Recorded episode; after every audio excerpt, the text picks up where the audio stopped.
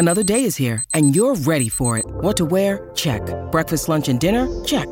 Planning for what's next and how to save for it? That's where Bank of America can help. For your financial to dos, Bank of America has experts ready to help get you closer to your goals. Get started at one of our local financial centers or 24-7 in our mobile banking app. Find a location near you at bankofamerica.com slash talk to us. What would you like the power to do? Mobile banking requires downloading the app and is only available for select devices. Message and data rates may apply. Bank of America and a member FDIC. When you need mealtime inspiration, it's worth shopping Kroger, where you'll find over 30,000 mouthwatering choices that excite your inner foodie. And no matter what tasty choice you make, you'll enjoy our everyday low prices, plus extra ways to save, like digital coupons worth over $600 each week. You can also save up to $1 off per gallon at the pump with fuel points. More savings and more inspiring flavors make shopping Kroger worth it every time. Kroger, fresh for everyone. Fuel restrictions apply. Quelle est l'histoire méconnue du petit mineur, la mascotte du cinéma? Merci d'avoir posé la question. Si vous êtes allé dans une salle de cinéma pour voir un film, vous l'avez forcément déjà rencontré. Le court-métrage du petit mineur est diffusé à chaque début de séance dans plus de 2000 salles en France. Le personnage est reconnaissable entre mille avec son petit chapeau bleu, sa bouille d'ange, son foulard rouge et sa manie de voler sur les tickets de cinéma en direction d'une énorme cible pour la frapper de sa pioche. Le tout sur un air de musique triomphale. Musique que l'on peut fredonner de tête, tant le spot est devenu culte, sans que nous ne sachions forcément de quoi il s'agit. C'est vrai ça, qui est ce petit garçon?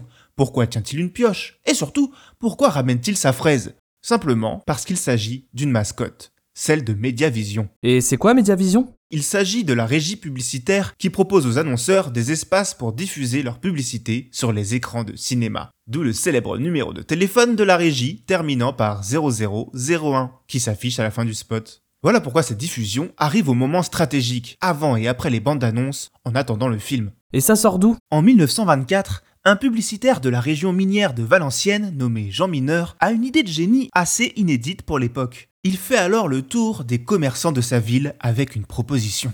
La promesse Les mettre en avant sur des rideaux de réclame au début des séances de cinéma. Et pourquoi des rideaux?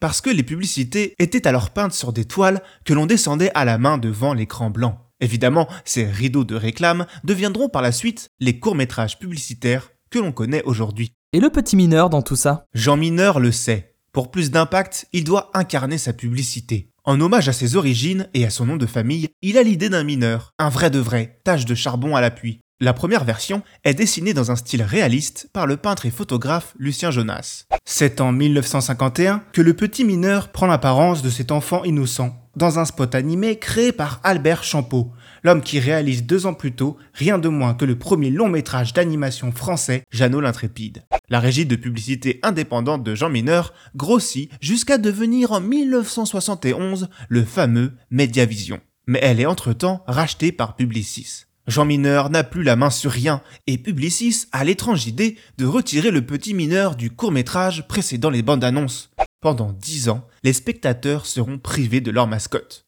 Heureusement, le personnage revient une bonne fois pour toutes en 1982.